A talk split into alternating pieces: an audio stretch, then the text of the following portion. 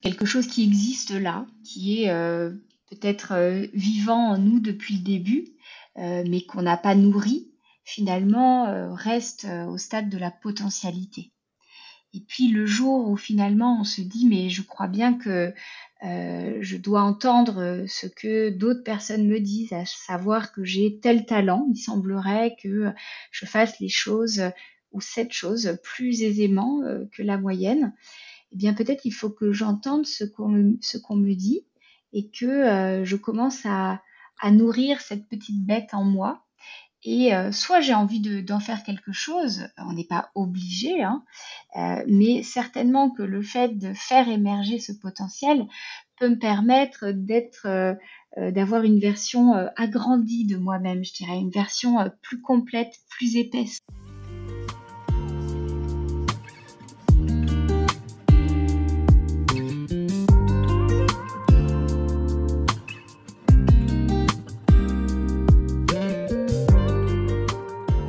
Bonjour à tous, ce podcast est rendu possible grâce à PH Fragrance, marque atypique de produits parfumés d'exception au positionnement luxe et durable, pionnière et très engagée pour l'environnement, la santé et la société.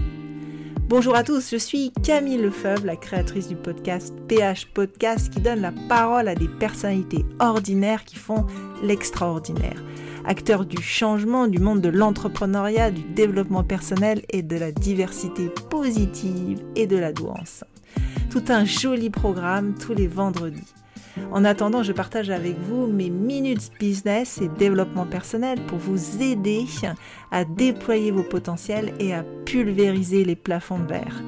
J'espère que ces témoignages et ces minutes vous inspireront et vous donneront l'énergie pour réaliser vos rêves d'entreprendre et d'entreprendre vos vies.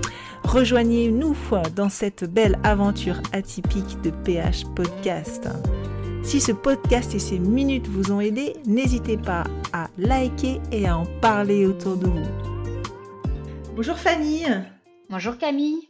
Un grand merci d'avoir accepté l'invitation pour l'interview au sujet de ton dernier livre, Femme à haut potentiel intellectuel et sensible, n'ayez pas peur d'être hors la norme.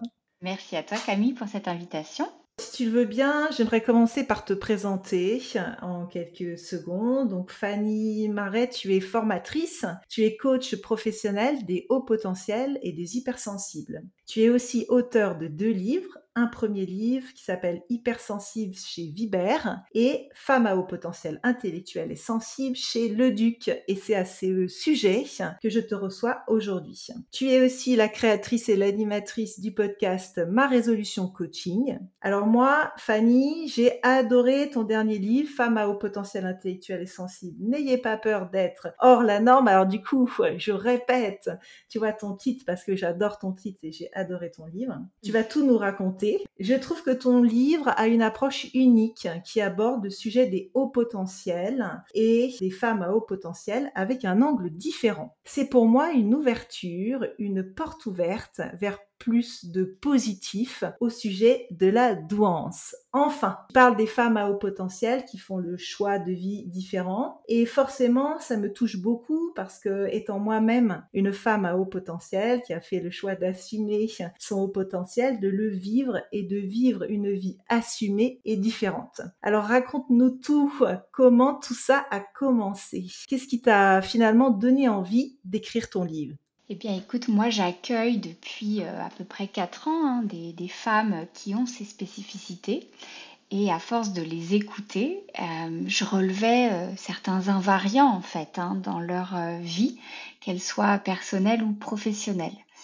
Et donc, quand les éditions Le Duc sont venues vers moi pour me faire cette proposition, euh, je me suis bien posé la question parce mmh. que écrire un livre, ça nécessite euh, du temps, de l'énergie et puis ça va aussi puiser dans nos propres ressources. Euh, et j'ai décidé finalement d'accepter parce que ce qui me faisait envie, c'était euh, d'aborder le sujet sous un angle différent, comme tu le dis. Alors euh, chacun, chacune, toutes les personnes qui ont écrit sur cette thématique l'abordent aussi hein, sous un angle différent. Mais ce qui est intéressant justement quand il y a un éventail de propositions, c'est qu'aussi chacune après peut se retrouver dans une lecture plutôt que dans une autre. Et donc le point de vue que j'ai voulu prendre était celui finalement de ces femmes, euh, comme le sous-titre l'indique, qui ont ou sont en train de faire des choix de vie différents. Et le fait euh, de faire ces choix de vie différents peut parfois euh, développer ou augmenter leur sentiment de décalage. Donc c'est un petit peu paradoxal parce qu'en fait, parfois on fait des choix de vie différents parce que de toute façon le décalage existe à la base. Et puis, le fait de faire ce choix de vie différent peut, comme je le disais, venir euh, augmenter le décalage. Ou alors, il peut euh, finir par euh, finalement consoler, je dirais, ce genre de femmes qui finissent par se sentir alignées par leur choix de vie, avec leur choix de vie plutôt. là, on est en début d'année et c'est vrai que souvent, il y a la litanie des résolutions de début d'année. Et c'est vrai que finalement, le fait de se sentir aligné, euh, ça peut être quelque chose d'important pour démarrer l'année, même si c'est pas évident euh, de l'être dès le début, mais ça peut être peut-être un vœu que l'on formule pour l'année à venir. D'autant qu'apparemment cette année 2023, ça nous donne un chiffre 7 qui est le mmh. chiffre de l'alignement par excellence. Le chemin. Exactement. Et pourquoi tu as choisi de parler de ces femmes au potentiel qui font le choix d'une vie différente, dont tu expliques très bien dans ton livre, mais du coup, euh, pour que les auditeurs euh, le comprennent, donc des femmes atypiques, indépendantes et engagées, comme tu le dis si mm. bien. Alors pourquoi elles? Alors c'est vrai qu'il existe euh, beaucoup d'autres femmes hein, qui n'auraient pas forcément ces spécificités, qui elles aussi sont engagées, sont indépendantes. mais là spécifiquement, je, traitais ou je traite de ces personnes dans le livre parce que je crois qu'elles ont des spécificités qui les distinguent vraiment euh, euh, de certaines autres femmes par, euh, si on devait résumer les choses, leur intensité. Je crois que cette, cette intensité fait que tout est différent, tout est parfois plus beau et tout est parfois plus difficile à vivre. Oui, je comprends. Ce que j'aime dans ton livre, c'est euh, la manière dont tu abordes les choses, euh, ces femmes atypiques qui osent être hors la norme. Et comme tu le dis, n'ayez pas peur d'être hors la norme. Mais je pense qu'elles ont peur. Et pourquoi est-ce qu'elles ont peur?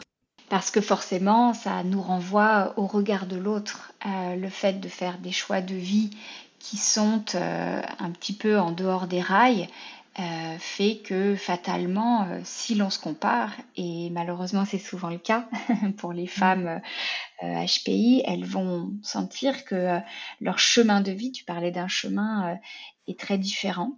et parfois, il est chaotique, il peut être chaotique.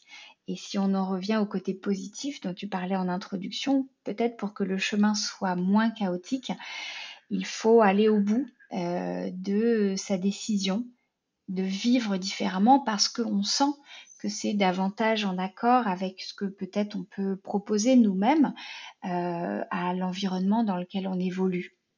Oui, c'est très clair. Alors du coup, explique-moi un peu pourquoi, encore aujourd'hui et encore en France, il y a trop de femmes à haut potentiel qui ignorent leurs douances, qui se cachent, qui n'assument pas leurs différences ou qui n'osent pas vivre leur potentiel. Oui, alors euh, dans ta phrase, moi je relève le terme de douance. Hein. Euh, mm-hmm. Si on, regarde l'étymologie du terme, euh, j'imagine que c'est un terme qui peut faire peur. Je crois que beaucoup de malentendus naissent de là, du fait que on a l'impression qu'on est en train de se parler d'une intelligence supérieure, alors qu'en fait on se parle d'un mode d'être au monde, à soi, aux autres, qui est différent. Euh, qui parfois euh, peut être douloureux. Et euh, comment, dans ces circonstances, dire que, alors que la plupart du temps on a l'impression de souffrir, on aurait un avantage acquis? Donc je pense qu'il y a certaines femmes qui ont du mal encore à, à réconcilier ces définitions-là. à chaque fois qu'on essaye de, de lisser des comportements, des façons d'être, bien évidemment, on retire des aspérités. Finalement, les aspérités font un peu ce qui font l'originalité, l'authenticité, la singularité de chacun. Et c'est vrai que si on arrive à bien appréhender cette spécificité, parce que là, on se parle des femmes HPI, mais bon, chacune est différente.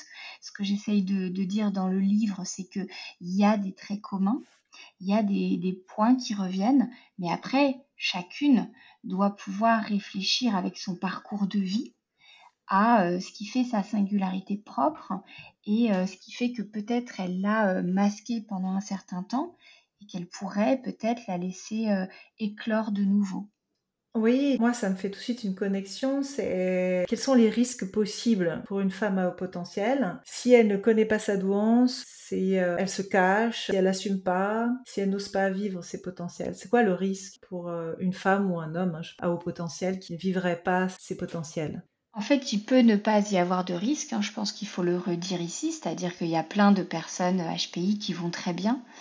Euh, qu'elles aient ou non pris conscience d'ailleurs euh, de leur potentiel, euh, de leurs caractéristiques, mais je crois que c'est justement à partir du moment où il y a des difficultés qui sont vécues, que ce soit au travail, que ce soit dans la vie personnelle, que l'on commence à se poser la question, que du coup certaines personnes font des recherches hein, pour essayer de comprendre un petit peu quels seraient leurs mots MAUX, qu'elles finissent parfois par tomber sur des publications euh, concernant euh, le haut potentiel ou euh, l'hypersensibilité, parce que l'hypersensibilité est bien souvent liée à ce haut potentiel et donc parfois c'est ce qui fait le plus souffrir au niveau des émotions, au niveau aussi parfois de la sensorialité. Ça ça peut rendre la vie plus compliquée. Et donc quand ces personnes commence à faire des recherches et puis découvre finalement que peut-être elle se rapprocherait euh, de ce spectre-là. Euh, elle s'interroge. Et à ce moment-là, je ne suis pas la première à en parler, euh, il y a plein d'étapes.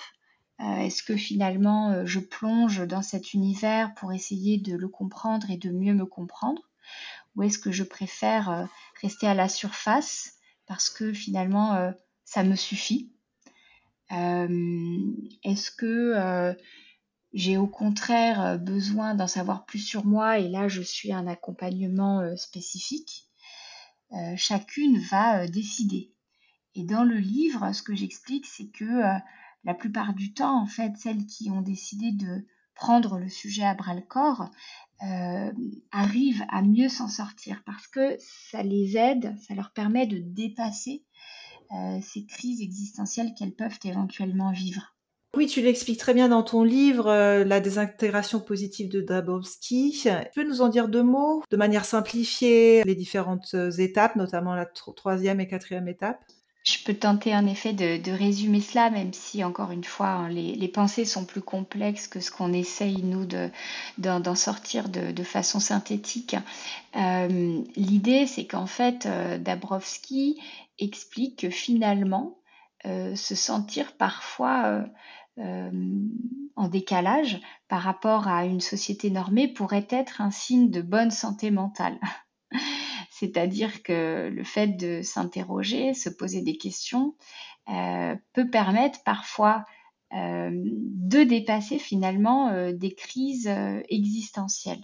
Donc il explique qu'il y a des personnes qui vont en rester au premier stade et qui euh, finalement seront OK avec leur adaptation à la norme, à la culture, à l'environnement euh, dans lequel elles évoluent, dans lesquels elles évoluent. Lorsqu'une crise surgit, certaines personnes vont avoir du mal parfois à dépasser cette crise parce que ça signifie finalement réaligner, on en revient à ce réalignement, ses valeurs avec la vie qu'on est en train de vivre. Et il explique que euh, ces surstimulations, qu'elles soient émotionnelles, euh, intellectuelles, imaginatives, même si parfois elles sont à l'origine des crises, puisqu'elles poussent les personnes à se poser beaucoup de questions, elles peuvent aussi être les solutions pour arriver à passer euh, au stade supérieur, qui serait finalement le stade où on se sent complètement en accord avec son environnement. Et puis alors bien sûr le stade ultime, c'est lorsqu'on arrive à contribuer au reste du monde, mais là on rentre presque dans un champ de spiritualité qui est très rare dans une vie. Oui, moi j'aime beaucoup ce que tu dis et la manière dont tu simplifies euh, la désintégration positive de Dabrowski. Bravo parce que c'est un exercice qui est vraiment pas simple à faire à chaud. bravo, bravo. Tu parles de réalignement, moi j'aime beaucoup. Tu parles aussi dans ton livre de hum, potentiel assumé. Alors pourquoi est-ce que le potentiel assumé est important et pourquoi plus le potentiel est assumé, plus il va se développer? Oh, je crois qu'on on en revient à ce qu'on disait précédemment, à savoir que quelque chose qui existe là, qui est peut-être vivant en nous depuis le début, mais qu'on n'a pas nourri, finalement reste au stade de la potentialité. Et puis le jour où finalement on se dit mais je crois bien que euh, je dois entendre ce que d'autres personnes me disent, à savoir que j'ai tel talent. Il semblerait que je fasse les choses ou cette chose plus aisément euh, que la moyenne. Eh bien peut-être il faut que j'entende ce qu'on me, dit et que euh, je commence à nourrir cette petite bête en moi et euh, soit j'ai envie d'en faire quelque chose, on n'est pas obligé, hein, euh, mais certainement que le fait de faire émerger ce potentiel peut me permettre d'être, euh, d'avoir une version agrandie de moi-même, je dirais, une version plus complète, plus épaisse. Ouais, c'est tellement juste ce que tu dis, c'est tellement vrai. En tous les cas, ça me parle beaucoup. J'imagine que ça parlera également aux auditeurs quels seraient les conseils que tu pourrais donner pour naviguer dans un univers de normaux pensants? Quand on est une femme ou un homme atypique au potentiel, que tu aies développé ton potentiel ou que tu n'aies pas développé ton potentiel? Alors, moi, je dois avouer que euh, j'ai encore des difficultés, tu vois, avec le terme de normaux pensants. Mmh. Euh, finalement, on en revient toujours au même sujet. Hein. On a un problème de vocabulaire sur toutes ces, euh, toutes ces classifications. Et puis rien que le terme de classification pose problème aussi finalement. Je crois que c'est le jour où on dépasse hein, ces classifications qu'on se sent euh, euh, moins enchaîné. parce que là, on, est entre guillemets dans notre bulle, on parle de ce haut potentiel intellectuel, mais quand on va terminer l'interview et que euh, on ressort dans la rue, euh, il y a tellement de diversité au sein de la population, chacun avec ses spécificités propres, chacun avec les, bagages qu'il a, qu'il peut transporter depuis des années. Est-ce que finalement, le, fin fond du sujet, ce serait pas d'être en accord avec soi, pour être capable euh, d'accueillir le reste, euh, normaux pensants ou pas, euh, si, ce, si ce terme parle à des personnes. après, j'entends tout à fait que parfois, il est beaucoup plus aisé de connecter avec des personnes qui semblent avoir les mêmes spécificités parce que on n'est plus obligé de s'excuser d'être qui l'on est. Maintenant, euh, je crois qu'il y a une richesse en fait dans toute, euh, euh, dans toute caractéristique. alors, s'il y a des difficultés pour naviguer dans l'univers, peut-être on pourrait préciser si on prend le, champ du travail. je crois que la clé est de comprendre que il y a des règles qui régissent le monde professionnel, que ce soit en entreprise ou euh, peut-être même à son compte, c'est-à-dire qu'il y a des, choses qu'il faut, savoir, même quand on travaille à son compte. Euh, mais c'est vrai que les difficultés, la plupart du temps, sont euh, quand les personnes sont salariées. Et donc, la première chose, c'est de savoir qu'il y a des règles et de s'interroger pour savoir si on est finalement bien avec ces règles, si on est d'accord d'en accepter la majeure partie et peut-être euh, d'essayer de trouver des aménagements pour euh, les dernières règles qui resteraient. Euh, parfois, ça devient trop difficile. Parfois, il y a trop de contraintes qui font que on n'arrive pas à donner le meilleur de soi-même. Alors parfois, ça peut être des horaires contraignants.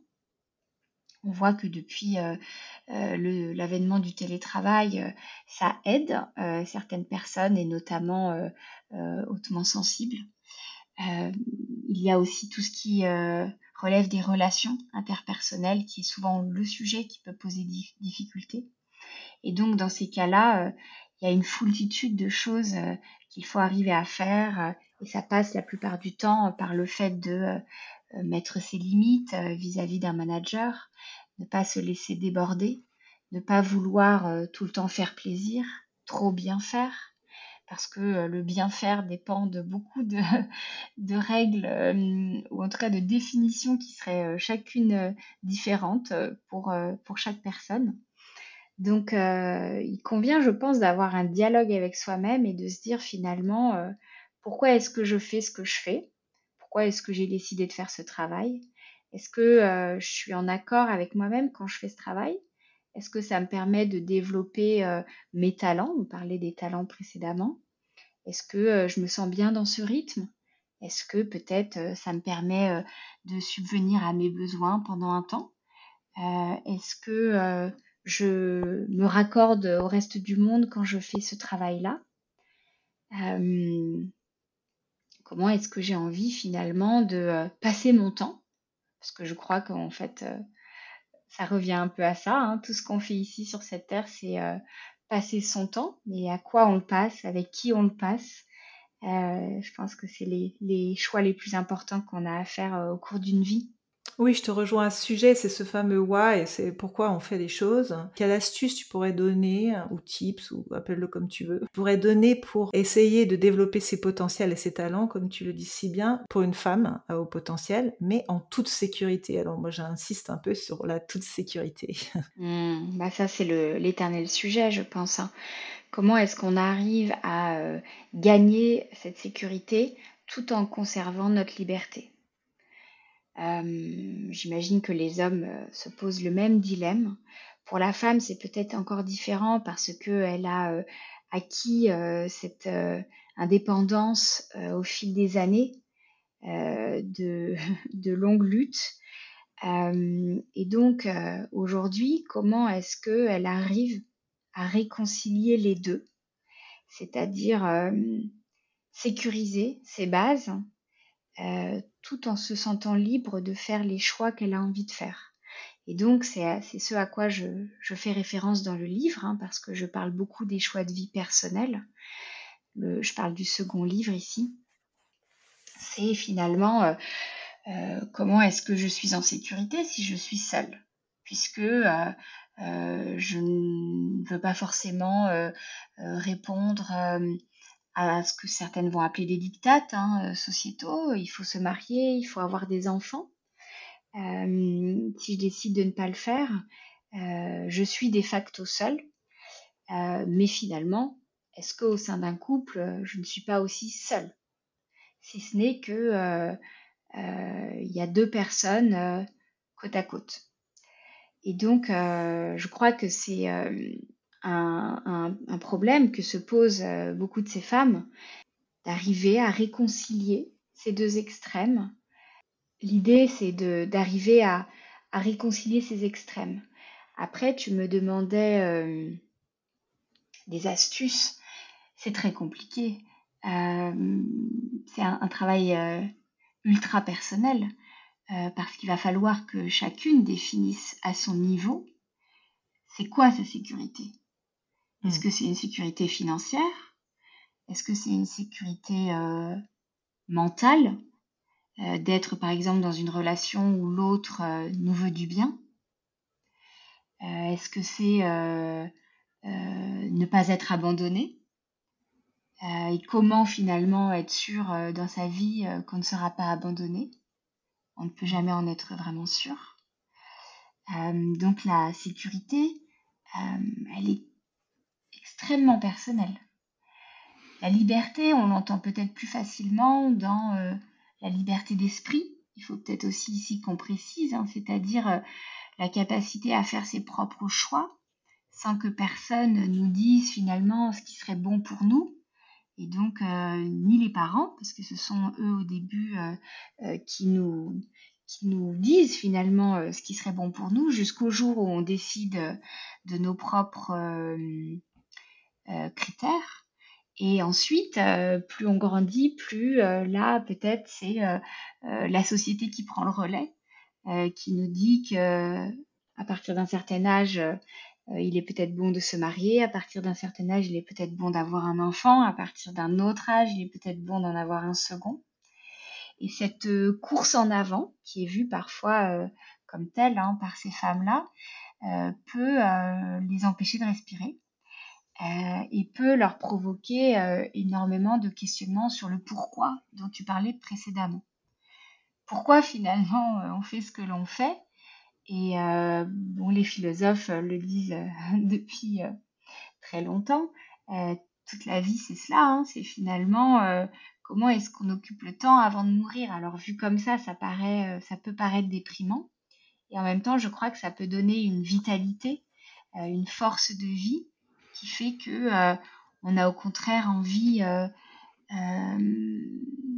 de se sentir vivante pendant euh, ce temps qui nous est donné ici. Bah ouais, c'est très philosophe, très beau ce que tu dis. Forcément, mmh. ça me parle, comme tous les, comme tous les auditeurs qui nous écouteront et aussi les hauts potentiels, bien évidemment, parce qu'on a cette euh, dimension euh, spirituelle qui est très forte hein, en nous. Et tu l'expliques d'ailleurs très bien dans, ton livre, hein, le, fait de laisser une jolie trace sur cette terre, et on a une notion euh, vis-à-vis du temps, vis-à-vis de la mort qui est très particulier en tant que haut potentiel. Et ce déploiement des potentiels est, peut-être ce qui, en tous les cas, ce rapport avec la, la finitude est peut-être ce qui nous pousse aussi euh, développer euh, nos potentiels et laisser une très jolie trace sur cette terre. Toi, tu l'expliques très bien. Et alors, moi, je suis assez curieuse par rapport au process d'écriture euh, de ton livre. Hein. je le rappelle, c'est Femmes à haut potentiel intellectuel et sensible. N'ayez pas peur d'être hors la norme aux éditions Le Duc. Qu'est-ce que tu as réalisé pendant l'écriture de ton livre et peut-être même après l'écriture? Est-ce que tu as réalisé quelque chose dans ce process? Oui, je vais essayer de faire le lien euh, entre cette question et ce que tu disais précédemment, c'est-à-dire que la notion de transmission, elle revient très fréquemment chez les personnes HPI et je crois qu'il y a euh, mille façons de transmettre et que peut-être chacune euh, à sa manière peut y répondre. moi, dans un premier temps, je dois dire que le fait d'écrire euh, est un vrai plaisir pour moi. Euh, au moment même où j'écris, je ressens euh, énormément de, bonheur dans cet acte-là d'écriture. donc rien que le fait de m'y mettre me, m'apporte de la joie. et donc rien que cela, c'est formidable.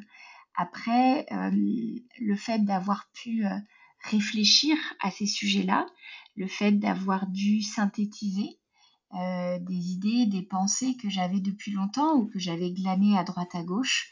Euh, ça, c'est un vrai travail qui me plaît aussi, le fait de, synthétiser. Euh, et ensuite, bien évidemment, on met de soi dans cet acte d'écriture. Et donc, c'est pour ça que chaque livre est différent.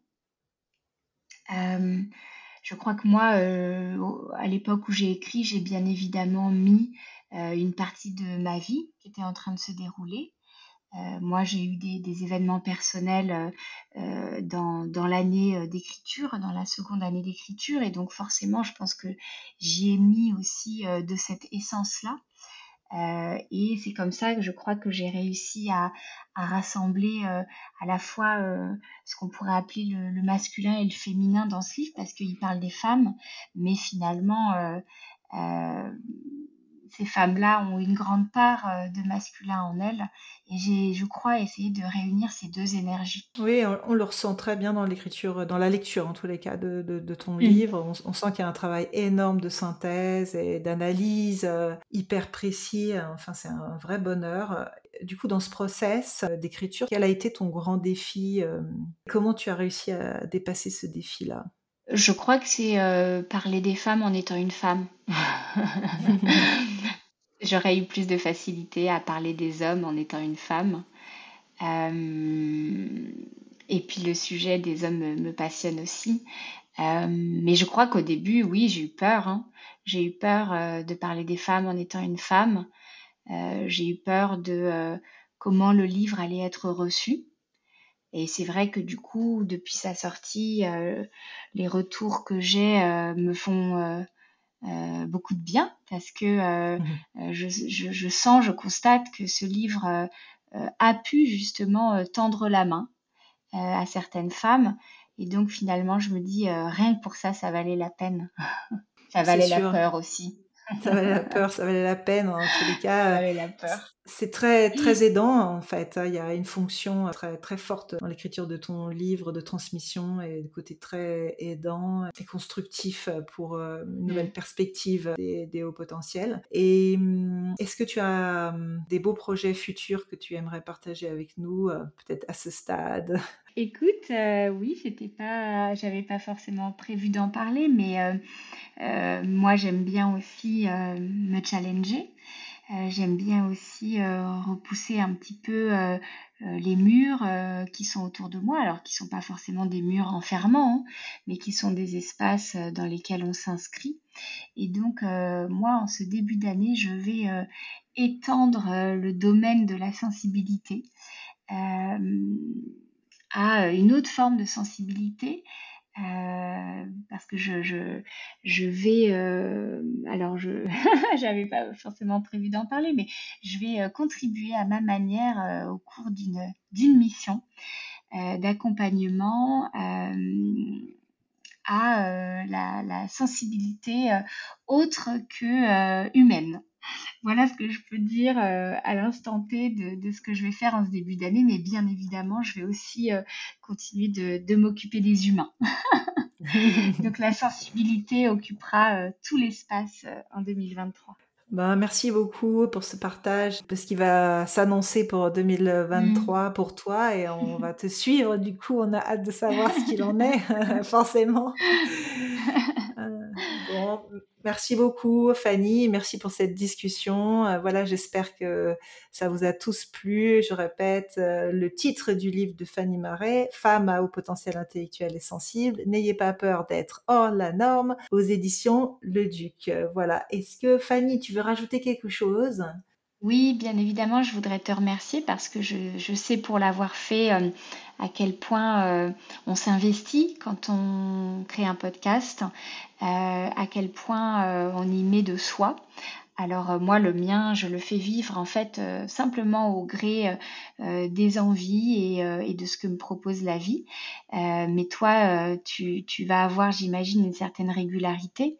tu mets beaucoup d'énergie dans ce que tu fais. Donc, euh, tu illustres aussi euh, par toi-même hein, ce que ça peut être, cette vitalité dont on parlait précédemment. Et puis, je sais que l'acte d'écriture euh, te plaît aussi. Donc, j'imagine que les personnes qui aiment écrire aiment aussi beaucoup lire, c'est souvent le cas. Et donc, il y a comme une, une, communauté hein, qui se crée autour, autour du plaisir. du plaisir de lire, de découvrir, d'écrire. Euh, et ça, je pense que c'est quelque chose qu'il faut euh, continuer à nourrir. Donc un grand merci pour euh, ton invitation et le temps que tu as pris. Merci Fanny pour tes gentils mmh. mots, ça me, ça me touche énormément. Merci de ton temps, j'espère que ça vous a tous plu et n'hésitez pas à lire ce livre qui est une porte ouverte sur une autre vision du haut potentiel et de la sensibilité. Voilà, merci beaucoup Fanny, à très bientôt. À bientôt, au revoir Camille. Au revoir. Un grand merci pour votre écoute. J'espère que cette interview vous a plu et vous a donné envie de réaliser vos potentiels. Je vous dis à très bientôt pour une nouvelle interview. Si vous avez aimé cet épisode, cette interview, n'hésitez pas à en parler autour de vous, à liker et à nous suivre, à suivre PH Podcast, le podcast de Camille sur l'ensemble des plateformes d'écoute. Merci beaucoup et à très bientôt.